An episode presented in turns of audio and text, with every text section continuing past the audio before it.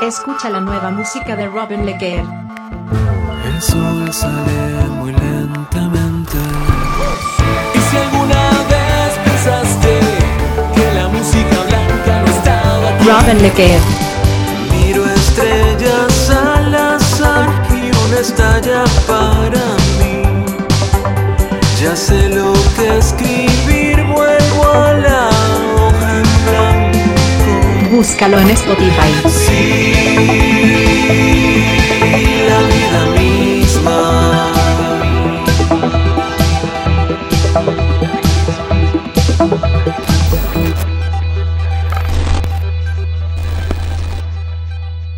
Hola, yo soy Rod Martínez y esto es parte de lo que escucharás en este episodio. Es impresionante, primero, imaginar un viaje semejante que hiciste solo. Recorriendo desde Alaska a Tierra del Fuego, chicos, inmediatamente vayan a Google Maps haciendo uso de los privilegios que tenemos hoy y vean todo el recorrido que hizo Josu. 11 meses viajando por todo Latinoamérica y de repente regresar a la realidad que era la tuya con una mente que todavía estaba viajando y un cuerpo que estaba presente en Madrid y que la persona que eras todavía no sabías muy bien. Porque nos puede estar escuchando, seamos muy sinceros, aquel que es fanático de los viajes, que ya viaja, que, que ya tiene como, como, como un en- entrenamiento de viajar. Y luego está el otro que puede estar escuchando esto y dice, a mí me encantaría viajar, pero, y ahí vienen la cantidad de peros que ustedes quieran, ¿no? Hay algo muy interesante que ocurre cuando, cuando el viajero comienza a dar sus primeros pasos por, por explorar sus- sus fronteras más cercanas, que luego al volver a, a la rutina empieza a aparecer esto que llaman eh, la depresión post-viaje, ¿no? No es que el viaje sea lo único que uno puede hacer ¿no? para, para aprender, para crecer y para disfrutar de la vida, pero si es algo que te gusta y te apasiona, hazlo. Hazlo en la medida que puedas.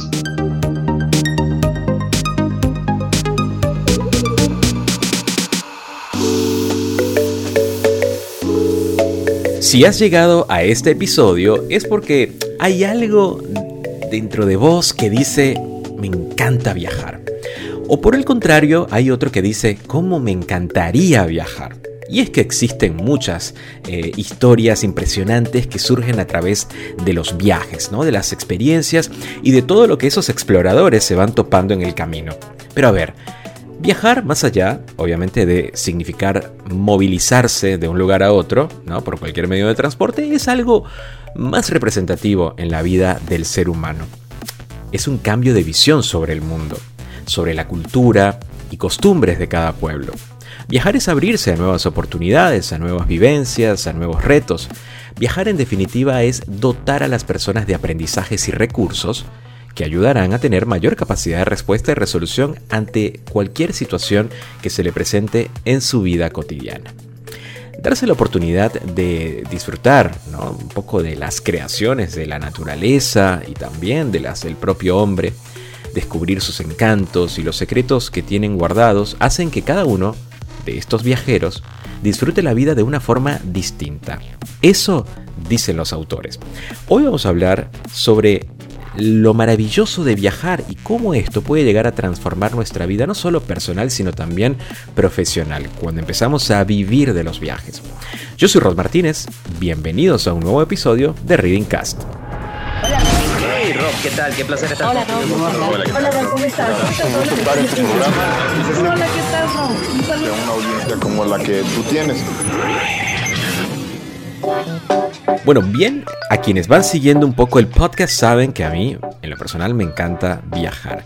Yo recuerdo que cuando publiqué mi primer libro en el 2018, que lo titulé El tiempo y el lugar de las cosas, em, no, no, no, no podía dejar de incluir relatos sobre viajes. ¿no?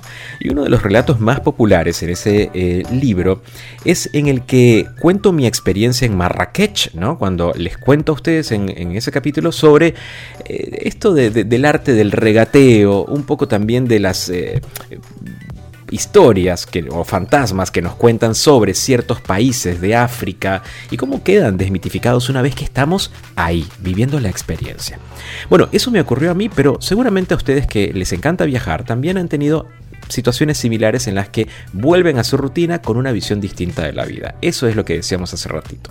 Y es por eso que para hablar sobre este tema, yo dije, hay que dar con alguien que nos pueda contar desde su lugar cómo ha vivido sus experiencias a través de los viajes, porque, a ver, nada más les voy a contar esto. Trabajó más de 10 años como periodista en diferentes medios web como Terra, Heineken, también en radios como SER, Europa FM y la mayoría de canales nacionales de televisión como Televisión Española, Telecinco, Antena 3.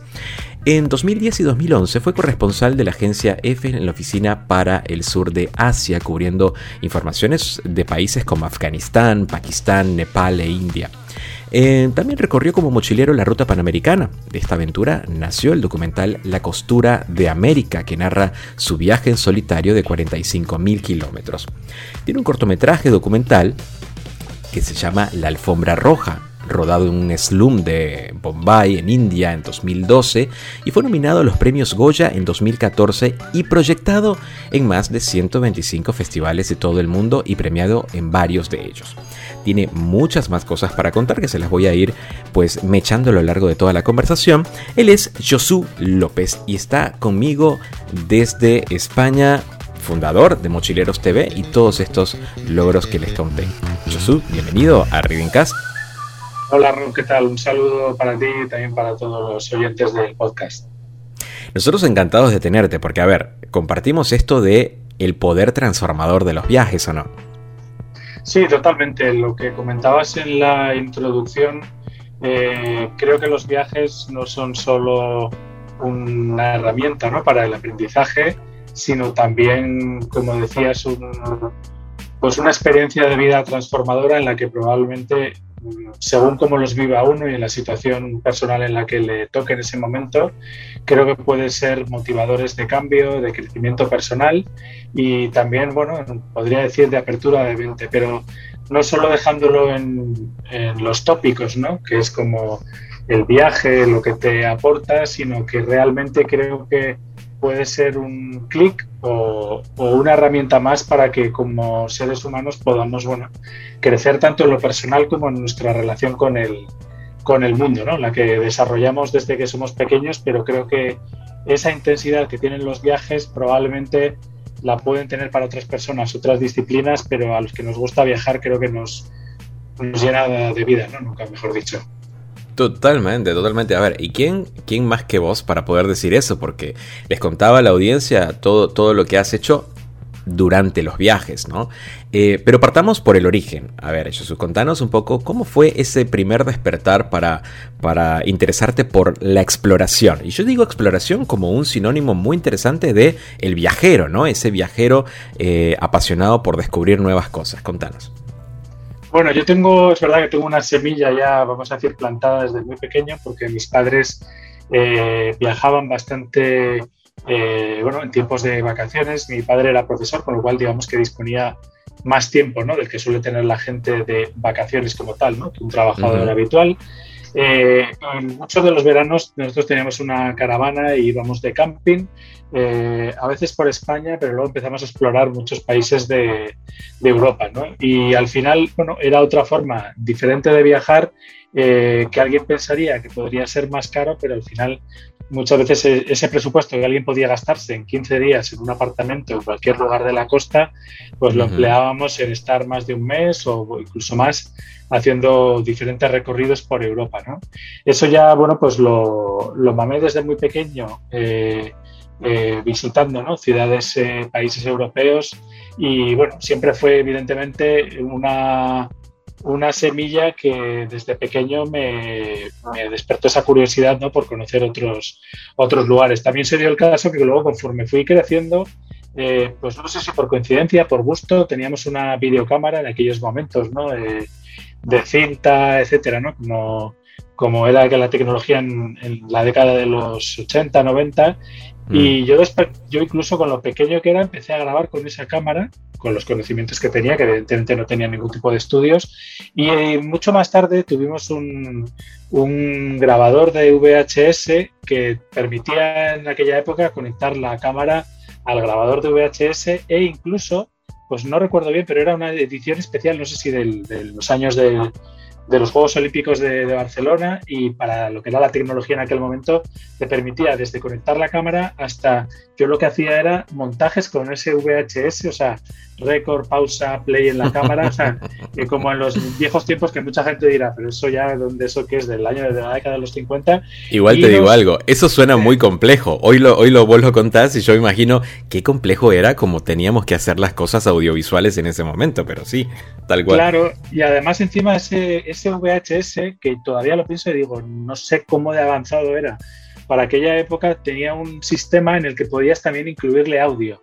Entonces yo, ah, bueno, a mí me, gustaba mucho trastear, yo llegué a eso, llegaba a ponerle música a esos videos, a lo que sería ahora un reel ¿no? de, Instagram, pero bueno, en formato panorámico y en, la década de los, de los 90, ¿no? O sea, no, tendría más de 12 años.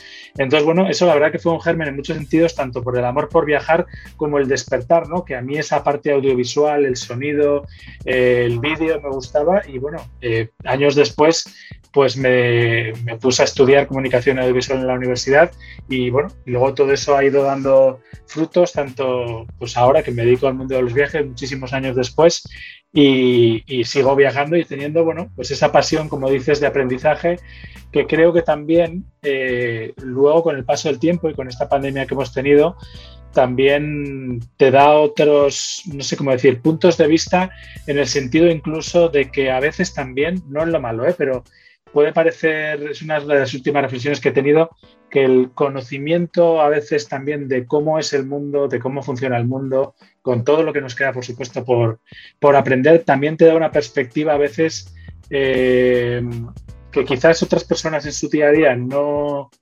no reflexionan y eso a la vez también eh, es como, ¿cómo explicarlo? Como más difícil de llevar en el sentido de que tienes una perspectiva del mundo mucho más amplia, con sus cosas buenas, con sus luces y sus sombras. Y, eso también, pues bueno, ¿no? A veces diría, a veces uno le gustaría, ¿no? Como vivir más en un, no sé, como en una línea fija y no tener, no, sé, no sé si decir, tener ese despertar mental, ¿no? Que te han aportado los viajes con lo bueno y con lo malo que supone también, pues, eh, aprender y ver tanto.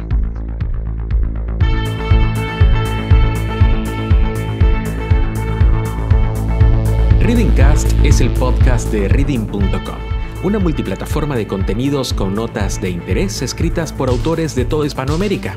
Visítala ahora mientras escuchas este episodio. Continuamos.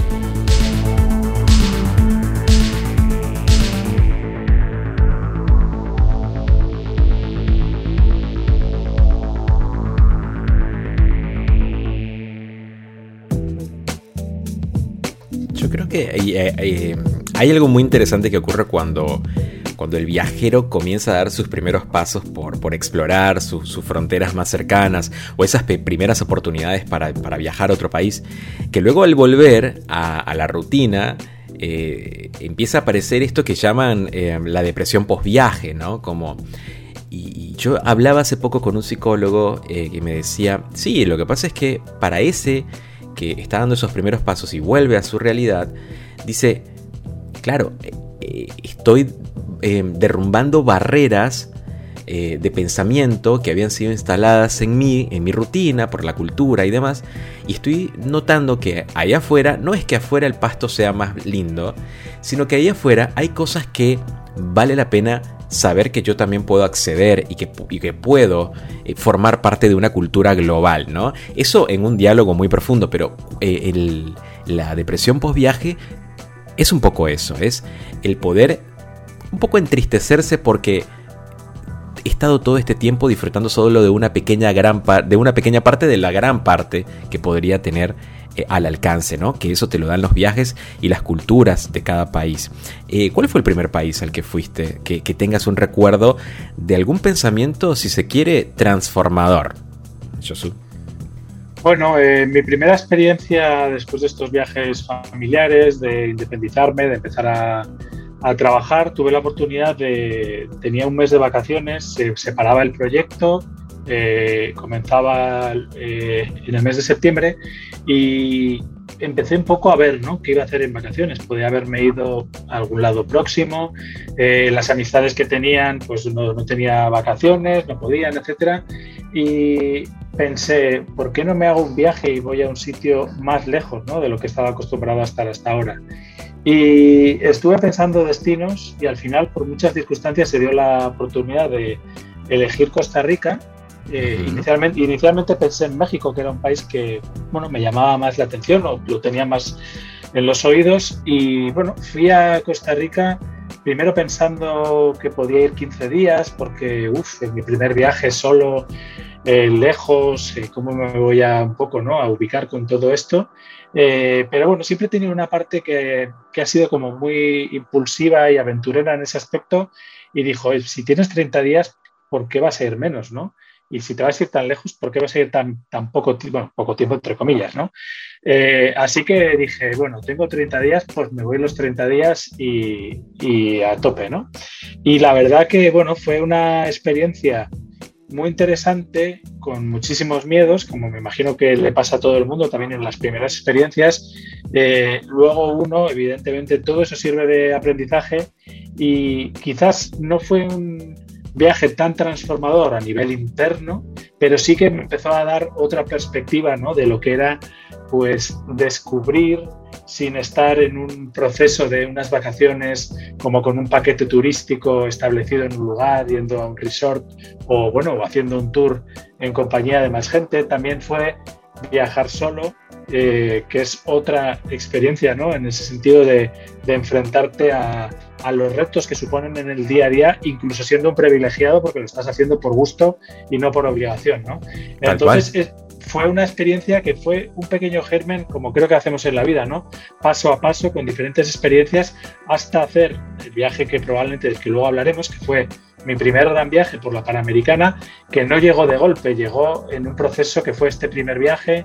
Después, al año siguiente, como la aerolínea con la que había viajado hubo un overbooking y yo pude, eh, porque tenía flexibilidad, pues hacer overbooking voluntario, me dieron un importe, ¿no? Digamos, para volver a gastar en uno de los boletos en la, en la aerolínea, con lo cual tenía que gastarlo en el plazo de un año y al año siguiente, pues eh, pude también disponer de ese tiempo y me fui un año a Perú, ¿no? O sea, un año, perdón, un mes a Perú, ¿no? Al año siguiente. Y en esas experiencias, claro, conoces a gente que está viajando más tiempo que tú, que incluso está dando la vuelta al mundo, algo que te sonaba de haber leído en los libros, de quizás no ser algo muy realista, pero de ser algo muy posible cuando empiezas a ver a otros que no necesariamente son eh, hijos de ricos y que han decidido y han buscado la manera de financiar esa experiencia y que quizás también esas ideas que tú tenías de pequeño eh, pues no son tan ideas locas y que hay otros, entre comillas, locos por el mundo, eh, pues viviéndolas, ¿no? Y al final sí. esos patrones que tú ves y esas ideas que tienes luego desembocaron en, en lo que fue eso, realmente dejarlo todo por apostar por una idea de, y experiencia de vida que evidentemente fue un antes y un después en, en mi línea de tiempo, ¿no?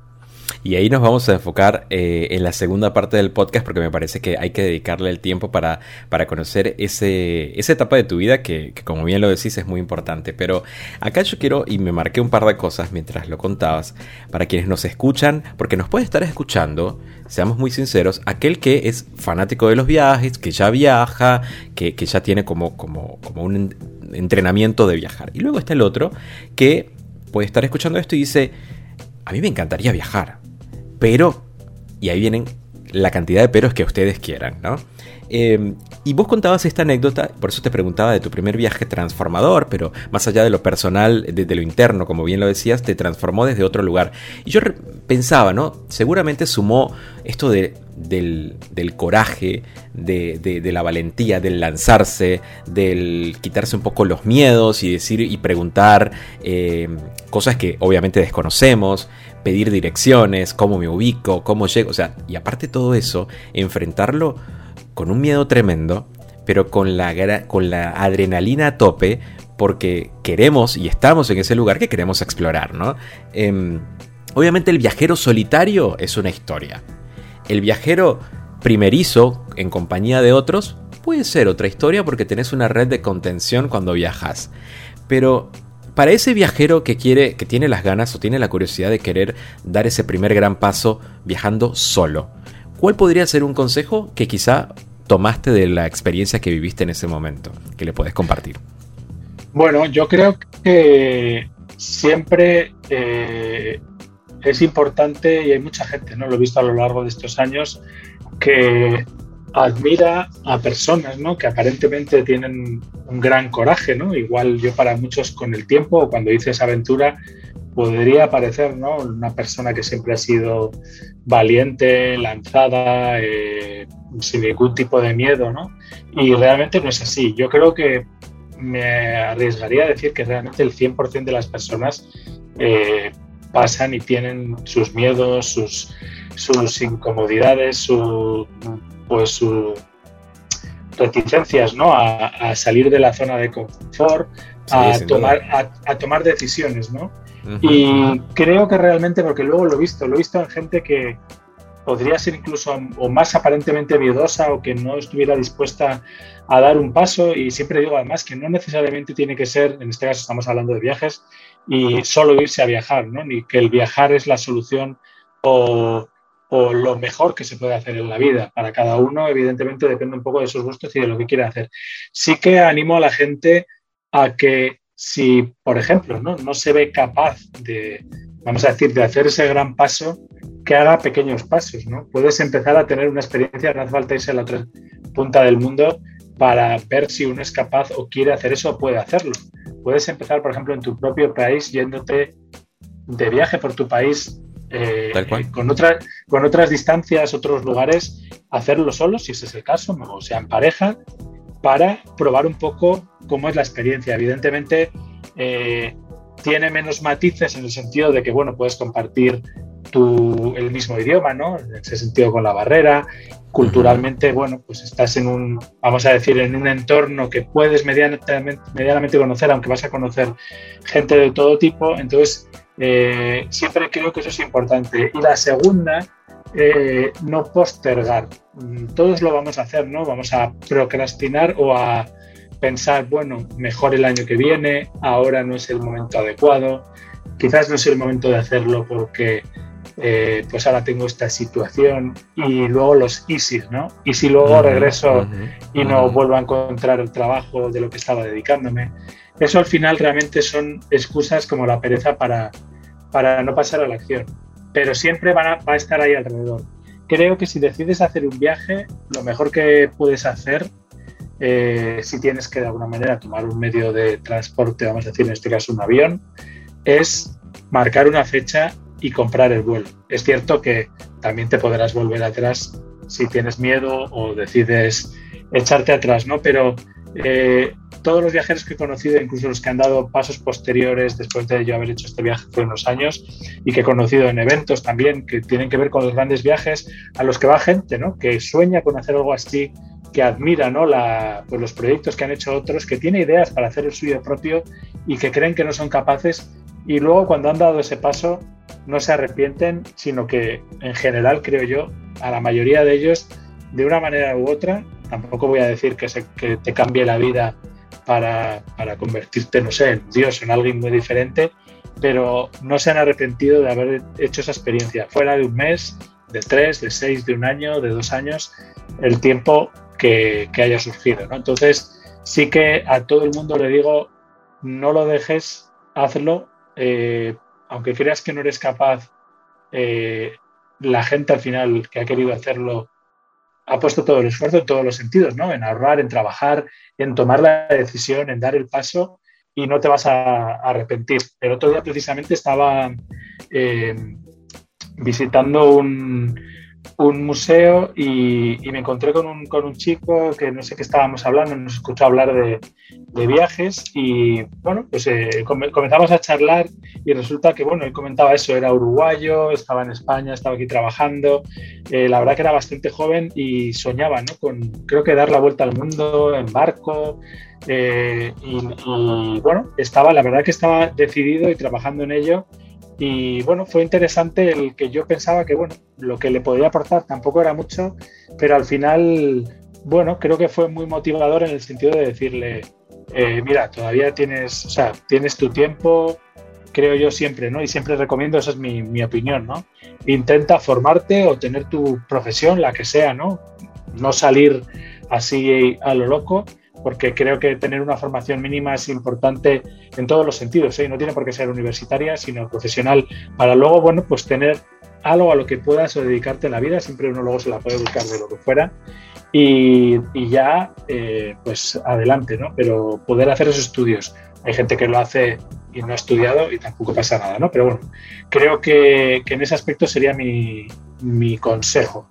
Eh, haz, hazlo y si no, hazlo por fases, pero no lo dejes atrás porque de verdad que no te vas a arrepentir, sea como fuere. Totalmente. Y la, el, resumen de todo lo que nos dice eh, Josu es Esperar el momento perfecto para hacer un viaje es esperar toda la vida. No existe el momento perfecto para absolutamente nada, diría yo.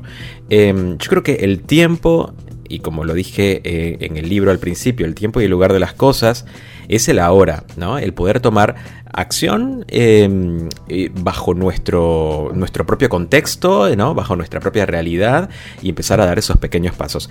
Para quienes están escuchando el podcast y les interesa estos temas, tengo tres episodios para recomendarles porque complementan muchísimo lo que nos está diciendo Josu hoy. Por ejemplo, está el viaje de Bohemia, que son dos chicos argentinos que están recorriendo todo el Atlántico en su, en su pequeño velero, llamado La Bohemia. Eh, conversé con ellos hace un par de meses y está el episodio en el feed acá en Spotify. También está Más allá del océano, Gaspar Gallán, que es un autor eh, también español, escribió esta novela que se titula Más allá del océano y cuenta todo lo que vivió él eh, recorriendo gran parte de las aguas europeas con su pequeño velero también y las aventuras que vivió están plasmadas en esa novela. Y luego está la historia de Jazmín Castro, que es fundadora del método Glim, quien cuenta cómo un día, al terminar con su pareja, decidió abandonar toda su, su, rutina y enmarcarse en un viaje por Tailandia. Son tres historias fascinantes junto con la de Shosu que pueden eh, disfrutar en el podcast si son fanáticos de los viajes. Vamos a hacer una pausa. Al regreso vamos a conocer mucho más del trabajo eh, que ha hecho Josu López, con quien estoy conversando en este episodio, porque hay que hablar sobre esto de Mochileros TV y cómo puede ser un viaje, organizarse un viaje low cost. Quiero conocer su historia, pues como corresponsal para la agencia F en, eh, en, la oficina para el sur de Asia y por supuesto sus documentales, uno muy interesante que es La costura de América y también La alfombra roja. Esto y mucho más al regreso en Reading Cast.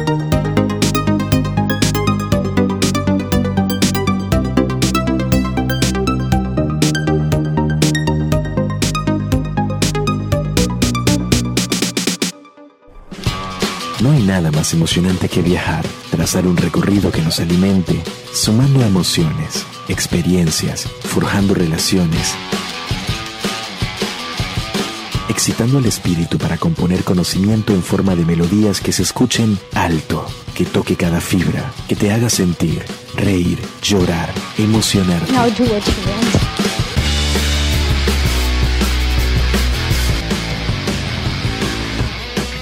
En ese viaje estamos nosotros, un grupo de personas que intentamos entender el mundo tal y como lo conocemos, pero más allá.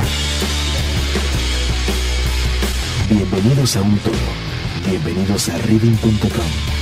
Somos más que una generación.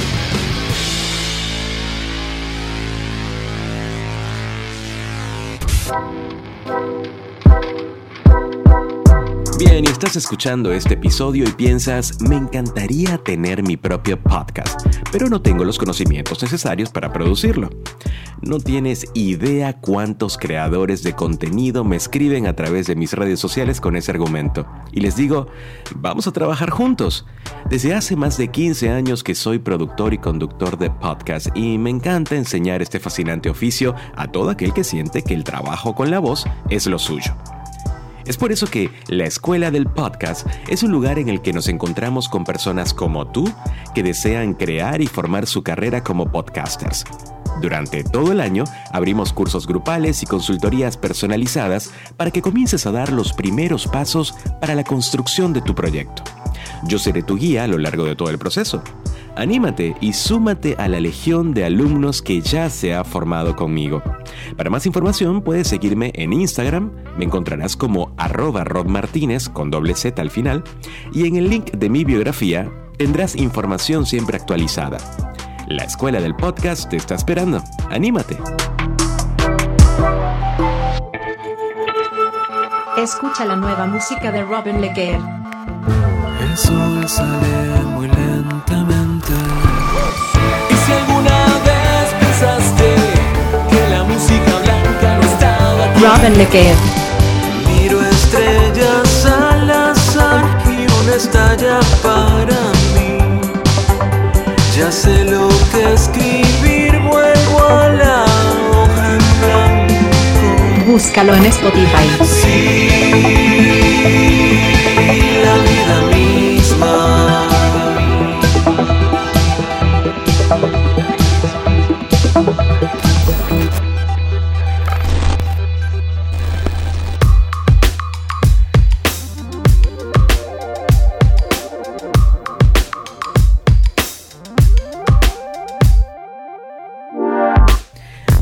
Vuelta con mucho más en Reading Cast. Yo soy Rod Martínez y hoy estamos hablando sobre algo que a mí me encanta y sé que si estás del otro lado escuchando también son los viajes, ¿no? El cómo puede un viaje transformar de alguna manera nuestra visión de la realidad desde un punto de vista coherente, sano y muy, muy enriquecedor cuando nos damos la oportunidad de explorar otras fronteras o explorar otras eh, regiones del país en el que estemos, siempre algo nos va a quedar de ese viaje. Obviamente, con la disposición que tengamos y en el contexto en el que nos movamos, cada uno puede empezar a vivir una experiencia transformadora desde los viajes.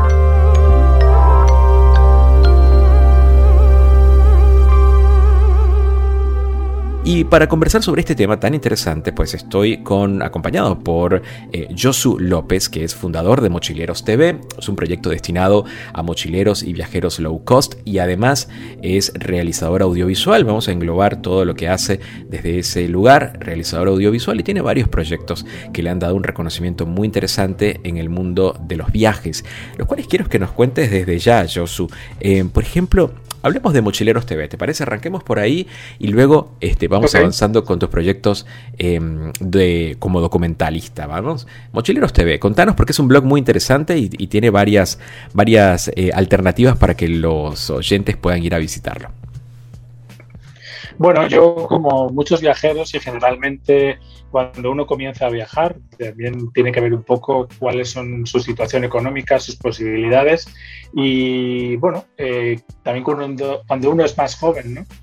Eh, busca también ese tipo de aventura y como no tiene un presupuesto demasiado amplio, generalmente hay que maximizarlo si uno quiere viajar más con menos, ¿no? Entonces, bueno, eh, yo cuando hice mi primer gran viaje en la ruta panamericana, sí que es cierto que trabajé durante un tiempo para ahorrar un dinero ¿no? con el que poder, digamos, hacer este, este periplo.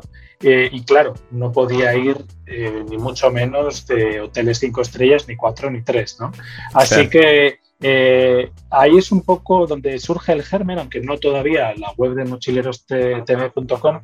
y abrí un blog eh, y esto era el año 2006, que se llamaba rutapanamericana.com. Compré un, un dominio y bueno, en aquel momento pues estaba alojado, creo que era en Blogspot. Todavía no, no estaba, creo, todo el tema este de WordPress, en fin, el mundo que tenemos ahora. Y claro, además fue otro tipo de viaje. Fue un inicio pues muy diferente porque todavía no existía o estaba, creo que en sus primeros gérmenes, si no recuerdo mal, Facebook, ¿no? O sea, me parece que estamos hablando de hace 40 años, es verdad que son 15 o 16, eh, y ha cambiado el mundo a una velocidad Sí, tal cual. Eso eh, alucinante, ¿no? Eh, a nivel sí. tecnológico y en recursos. eh. Sí. Por eso, bueno, yo empecé viajando de mochilero, pues como todavía sigue haciéndolo mucha gente, yendo a hostales, conectándome en cibercafés o en lugares de internet de los pocos que pudiera haber, porque pues tampoco teníamos smartphones, ¿no? O sea, Claro. el iPhone, claro. el iPhone creo que salió en 2006, 2007, no sé qué año es exactamente, pero digamos que no era una cosa tan, tan amplia ni con las posibilidades, ni el Wi-Fi en los, en los hostales. O sea, parece que estamos hablando de la prehistoria, pero es no hace tanto tiempo, ¿no? Fue a la vuelta, sí, sí. Eso es, y así ha cambiado tanto el mundo que, claro, la forma de viajar, no digo que ahora sea mucho más fácil, pero tenemos muchísimas más herramientas, creo, para todo, ¿no? O sea, estábamos comentando antes, ¿no? El, pensar en el itinerario que me hago, dónde voy. Eh, yo en aquel momento me compré los viejos mapas al, viejo estilo físicos. Eh, sí que compré algunas guías Lonely Planet, ¿no? Que fueron mis primeros las pues, guías de eh, tal cual. Las guías como para perder ese miedo, para tener algo de información sobre los lugares a los que ibas, los lugares donde pudieras quedarte, ¿no? Eso ahora lo tenemos muchísimo más a mano con cualquier aplicación, gestores de hostales, Google Maps, o sea, eh, tenemos una serie de recursos que antes era impensable y claro, la aventura era todavía, bueno, por supuesto, ya ni me imagino, ¿no? Los verdaderos o primeros viajeros, ¿no? Y pioneros y exploradores, eh, las gestas realmente que hicieron sin apenas información y, descubriendo a base de experiencia, ¿no? Entonces, bueno, eh, esa forma de viajar en la que tienes que maximizar el dinero que tienes para poder viajar más tiempo, eh, fue una experiencia pues muy enriquecedora porque a su vez, aunque la hice solo, en estos lugares, que en este caso son los hostales, más allá de la gente que puedas conocer en cualquiera de los lugares que visitas, eran una fuente de intercambio, de conocimiento, de, conocer gente, de, socializar. Entonces, bueno, ese fue un poco el, germen con esa experiencia de 11 meses que hice a lo largo de toda América, de Alaska a Ushuaia, ¿no? a Tierra de Fuego.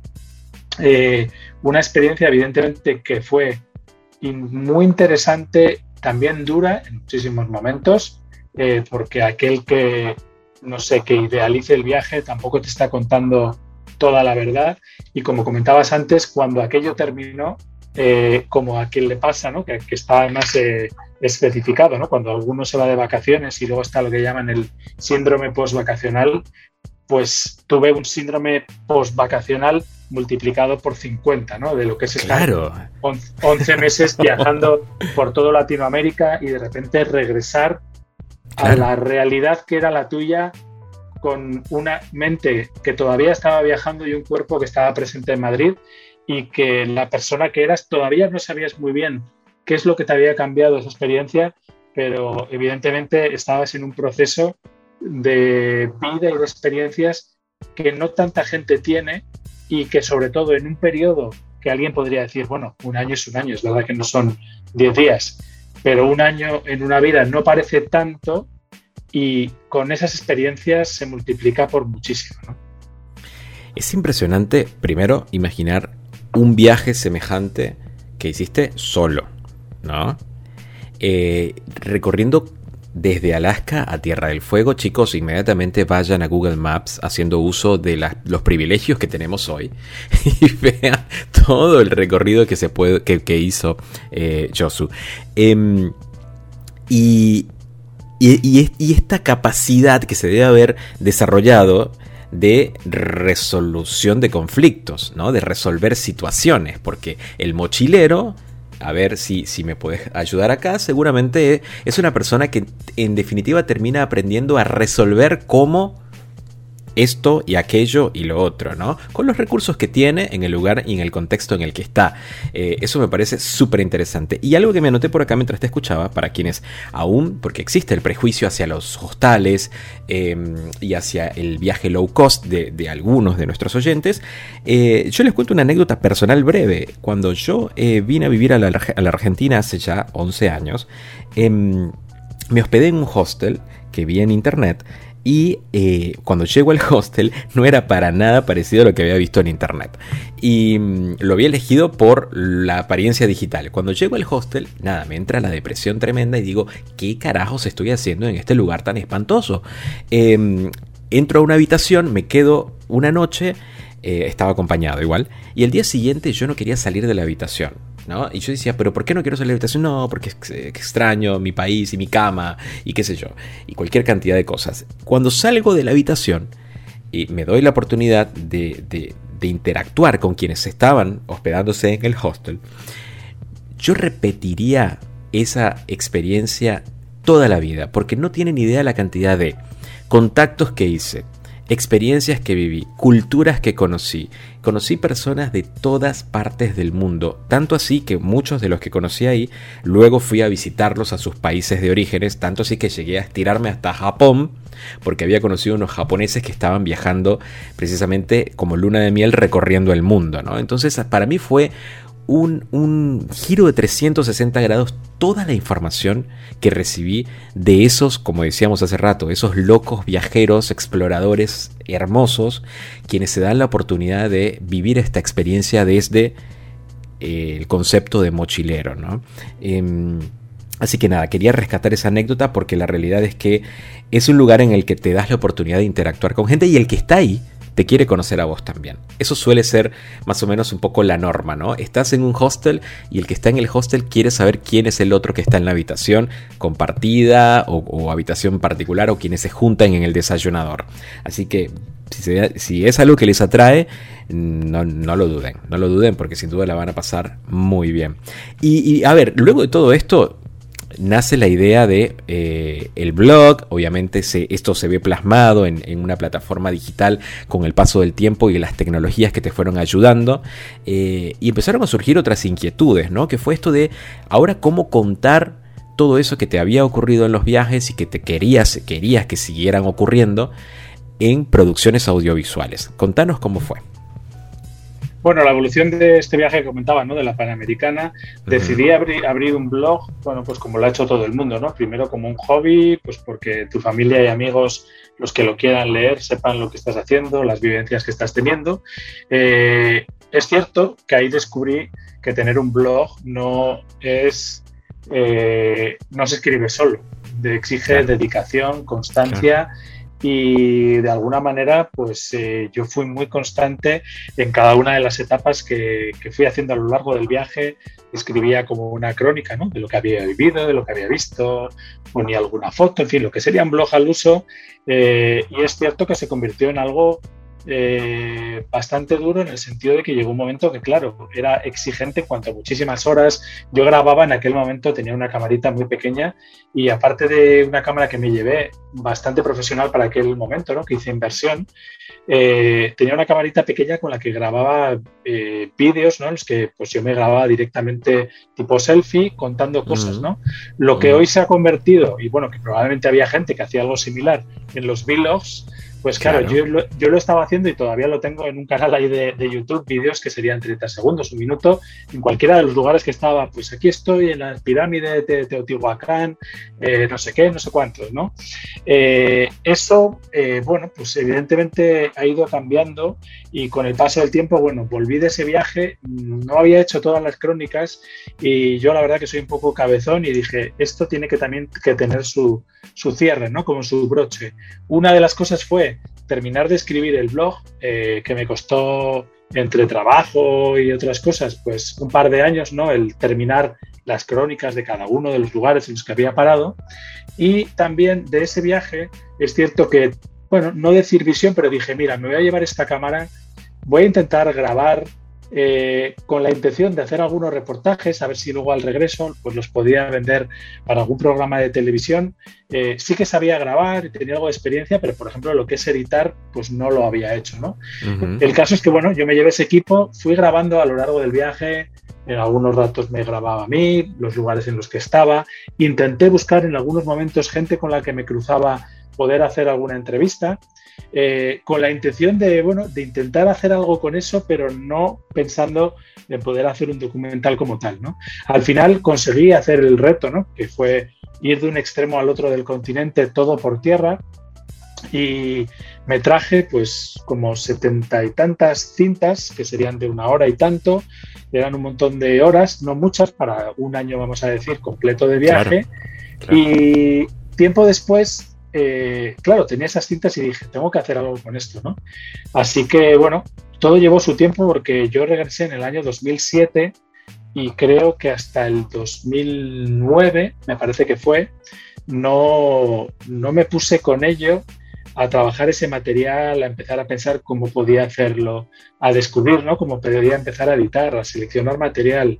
Luego, bueno, pues en, el trabajo, como en la vida, como comentabas, ¿no? De los hostales que conoces gente, eh, pues bueno, fui comentando con gente que se dedicaba ya en el medio audiovisual, eh, a ver cómo podía encontrar de alguna manera ayuda para poder sacar adelante. Sí que conseguí con unos amigos de una productora del programa de televisión en el que yo trabajaba, pero que no tenía nada que ver con ello, pues bueno, convencerles de que lo que tenía entre manos podía ser interesante. Ellos tenían una sala de edición y bueno, así poquito a poco, eh, trabajo, trabajo y trabajo, conseguí sacar adelante el, el documental y eso dio fruto a, esta, vamos a decir, experiencia audiovisual de un poquito menos de una hora que se llama La costura de América, que fue un documental muy personal eh, que conseguí terminar, que bueno, conseguí darle una forma eh, sin realmente haber pensado en un guion previo de, hecho antes del viaje, en el que narra bueno, la experiencia personal con sus más y sus menos, sus eh, bajones y sus altos eh, de tener la experiencia de recorrer todo Latinoamérica, de dejar tu casa y toda tu vida por, por algo que puede parecer un sueño eh, loco, pero que también eres muy afortunado ¿no? de poder, como digo en el documental, ¿no? viajar en sentido contrario al migratorio cuando estás haciendo, en mi caso, ¿no? era de Alaska a Argentina, cuando miles de personas en realidad eh, emigran, ¿no? se juegan la vida, son tratados por las mafias eh, con tal de conseguir su sueño, ¿no? que es mejorar su situación vital. Y yo estaba haciendo el recorrido al contrario, con la fortuna que eso supone. ¿no? Entonces, bueno, esa es un poco la reflexión que salió de ahí, ese trabajo audiovisual, que tanto ese blog fueron, fue el germen ¿no? de lo que fue después Mochileros TV, que ha sido el, bueno, pues el proyecto con el que luego he hecho muchos más trabajos, he contado más viajes, etcétera. Eh, y este documental que pues también llegó creo que pronto en su época, porque recuerdo, bueno, pues de intentarlo, ¿no? Como todo, bueno, estuve mostrándolo en muchos sitios de España, eh, hablando con algunas distribuidoras, por si podía ser interesante, ¿no? O podía tener la calidad suficiente como para que alguna televisión o algún medio concreto lo, pudiera transmitir. Y algunas de ellas eh, sí que les gustó el producto, pero me dijeron que era demasiado personal, ¿no? Mm. Y fíjate, fíjate cómo son cosas de la vida y vamos, no me voy a echar ni, muchísimo menos flores ni de visionario, ni mucho menos, porque hice lo realmente lo que me surgió sin pensar que podía ser eso y luego, bueno, pues hemos asistido años después o tiempo después, ¿no? A que los canales de YouTube, las historias de la gente que cuenta en primera persona todo lo que vive, hace y padece. Son así, claro. Realmente, realmente ahora mismo parece que es lo que, lo que más interés genera, ¿no? Entonces, fue, bueno, pues fue muy curioso y bueno, pues una época, lo que te digo, que es verdad que fue un antes y un después, porque esa lección de vida, lo que conocí, lo que hice después, me fue llevando en un camino, evidentemente, con el impulso y la decisión de querer hacer más cosas a lo que he terminado eh, haciendo hoy en día o en estos últimos años.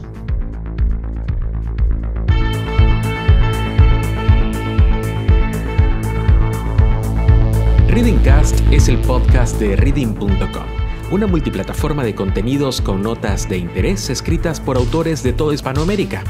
Visítala ahora mientras escuchas este episodio. Continuamos.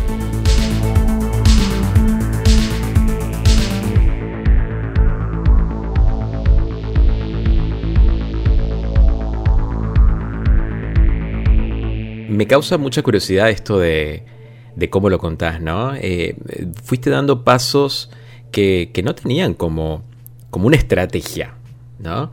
Eh, sino que te dejaste llevar precisamente por esa necesidad de, querer viajar, explorar y, vivir una experiencia, ¿no? Eh, había un guiño que era esto de, bueno, me llevo las cámaras a ver si quizás logro captar algo de interés que se pueda convertir en otra cosa, pero como no era tu objetivo principal, este, que tenías entre ceja y ceja. Em, por eso es que lo hiciste como lo hiciste y salió como salió. Es decir, me parece que del otro lado, quienes realmente valoran el trabajo que has hecho pueden encontrar en ese material una gran historia, que pueden sentirse identificados y que pueden tener algún vistazo de lo que serían esos destinos que pudiste explorar, eh, más allá de, un objetivo comercial o un objetivo ¿no? Eh, propiamente directo de la industria audiovisual, sino más bien un, contenido bastante personal, lo cual yo considero que es un gran halago que te hayan dicho eso, ¿no? en ese momento, si miramos un poco atrás. Em, y, y obviamente los viajes son parte de tu ADN, en definitiva y has tenido una experiencia muy interesante pues, de ser corresponsal em, y de también eh, seguir produciendo contenido audiovisual y contenido en redes sociales. Contanos un poco la experiencia de, lo, de, haber sido corresponsal en estos países que tienen una, una agenda bastante complicada y que puede llegar a ser todo un reto contar. Bueno, la evolución, como comentabas, ¿no? Es verdad que siempre, eh, como todos, ¿no? He tenido mis miedos, pero también eh, hay veces que se presentan oportunidades y aunque parece ¿no? que ya has tenido ya una experiencia, como fue el caso de, viajar por Latinoamérica, pues eh, tiempo después, en el 2010, tuve la oportunidad de presentarme ¿no? a una oferta laboral que era, eh, estaban buscando corresponsal para la oficina de, en Nueva Delhi, en India, que cubría, como comentabas antes, entre otros países, India, Nepal, eh, Bután, Afganistán y Pakistán. Generalmente, bueno, era la central, ¿no? Así que había algunos corresponsales locales en esos países y en India sí que hacíamos con otros compañeros que estábamos en la oficina, que éramos creo que cuatro, pues información ¿no? sobre todos estos países y, sobre India. Eh, para mí fue un reto igualmente como fue de repente lanzarme, a pesar de tener algunos años más, algo más de experiencia vital y profesional, eh, irme de repente al otro lado del mundo, a la India, a vivir otro año trabajando de periodista en un país que no era de habla hispana. Yo me defendía más o menos con el inglés, pero no, no tenía un nivel de, ni de bilingüismo, ni mucho menos. Y, fue otro reto, ¿no? El, además, eh, yo me sentía mucho más cómodo, ¿no? En, el, en, la parte audiovisual, en la parte de radio, pero no en la parte de la, de la información, ¿no? Como tal, y sobre todo con un formato como tienen las agencias. Pero bueno, fue otro reto en el que también tuve que superar pues muchas situaciones, ¿no? Eh, habiendo incluso viajado, pero claro, ya vivir en la India cada día ese reto de salir a la calle, a pesar de ir a la oficina en la ciudad en la que vives. No importa que lleves ocho meses en la que sigues siendo ¿no? extranjero, en la que los rixos, ¿no? esos motocarros en los que te subes, eh, parece que acabes de llegar y te acabes de salir del aeropuerto, aunque lleves ocho meses tomándolos porque tienes que regatear, ya te sabes el precio, de intentar, en fin, todas las situaciones que uno vive en el viaje, pero en este caso viviendo en un país y con multitud de experiencias, ¿no? Entonces, bueno, fue muy interesante a nivel profesional, como te decía, superando también muchos miedos y muchas inseguridades que, esto nos, nos, ocurre a todos y luego también, eh, bueno, pues produciendo contenido, en este caso de, actualidad, estuve unos meses en la agencia F y, pues, eh, como digo, ¿no? Creo que a la vida hay que tirarse en muchos momentos a la piscina, aunque pensemos que, que no va a haber red, porque yo hice, por ejemplo, ese viaje de la Panamericana, me llevé esa cámara, cuando volví, de repente vendí un reportaje eh, de lo que había grabado durante ese viaje, que era cómo se producía el, chicle natural ¿no? en la selva en, México, una especie de látex que sería los orígenes realmente del, chicle que ahora es... Eh, que ahora Mundialmente conocido, claro, claro. y resulta que ese reportaje que yo vendí para una tele, pues bueno, fue algo anecdótico, pero dos años después, o no sé cuánto tiempo después, eh, cambiaron las personas que estaban haciendo un programa en el que se incluían también contenidos de viaje. La persona de la productora en la que yo lo había hecho se acordó de mí, yo justo estaba en la India, me ofrecieron, oye, nos interesaría pues contenidos de viaje, tal. Y yo, claro, de repente me encontraba en la India y tuve la oportunidad de poder hacer reportajes audiovisuales para una televisión siendo freelance.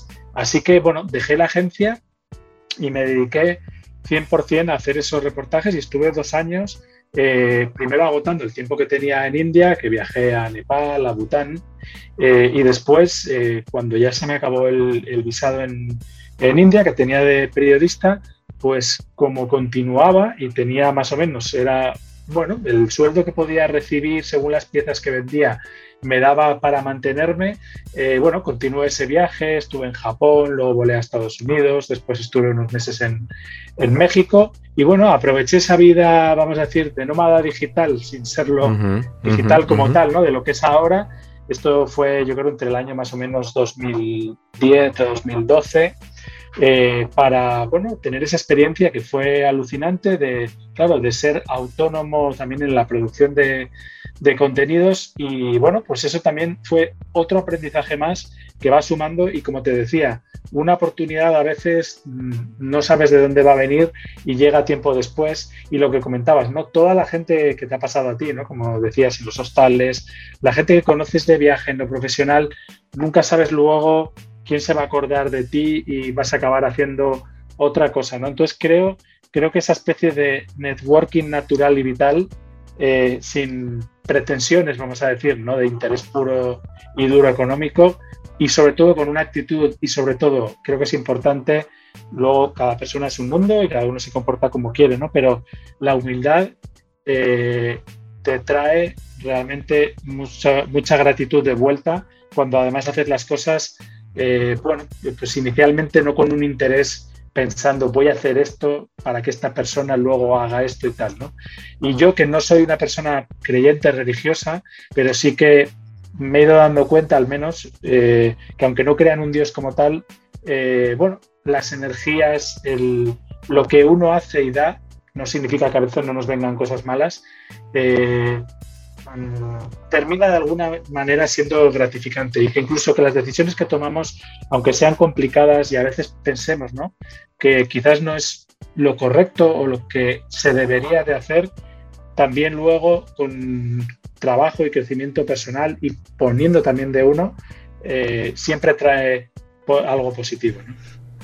Yo creo que todo eso que nos contás y sobre todo la parte de, la humildad y del, cómo se hilan los proyectos que pueden llegar a tu puerta, em, surgen por, por, obviamente este concepto bastante fuerte y poderoso que tienes en tu ADN, que es el de el viajero, ¿no?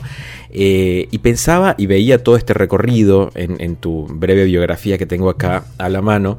Yo decía, claro, él ha logrado todo esto porque eh, tenés un ingrediente que muchos de los que estén escuchando el podcast, espero que lo puedan vivir en algún momento, que es, estás en constante movimiento, como todo viajero. Es decir, estás en un lugar y pasas al otro y ese otro te genera una oportunidad y esa oportunidad te abre otra puerta que te lleva a moverte, moverte y moverte. Eso es eh, toda la energía que, en definitiva se experimenta cuando abrazamos el viaje, abrazamos las ganas de explorar la curiosidad y de el querer conocer qué hay más allá.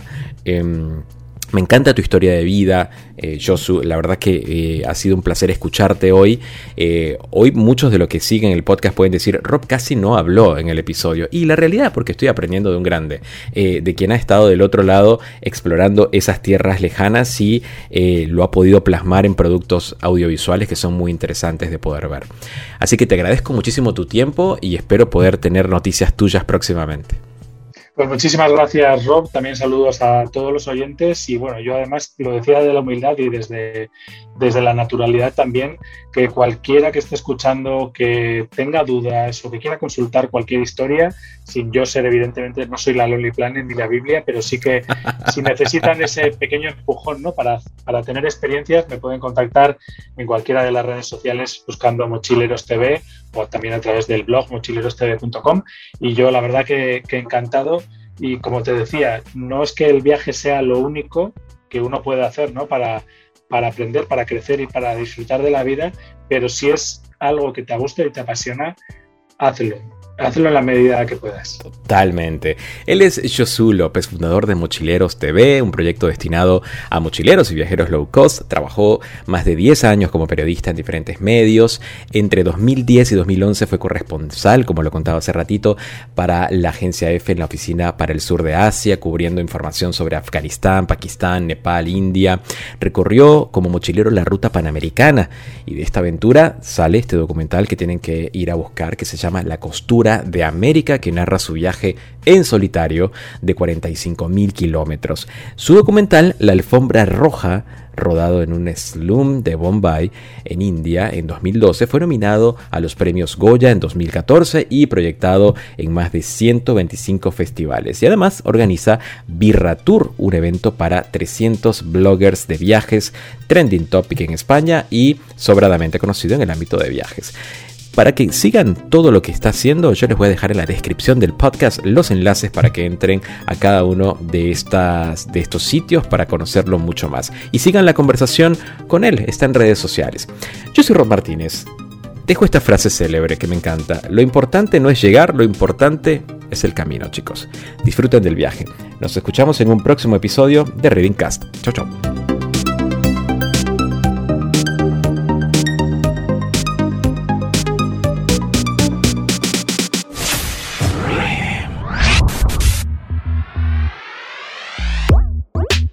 Reading Cast fue presentado por Escuela del Podcast. Participa en cursos grupales y consultorías personalizadas para lograr la meta de producir tu propio podcast. Más información en www.reading.com barra Escuela del Podcast o en el link publicado en la descripción de este episodio.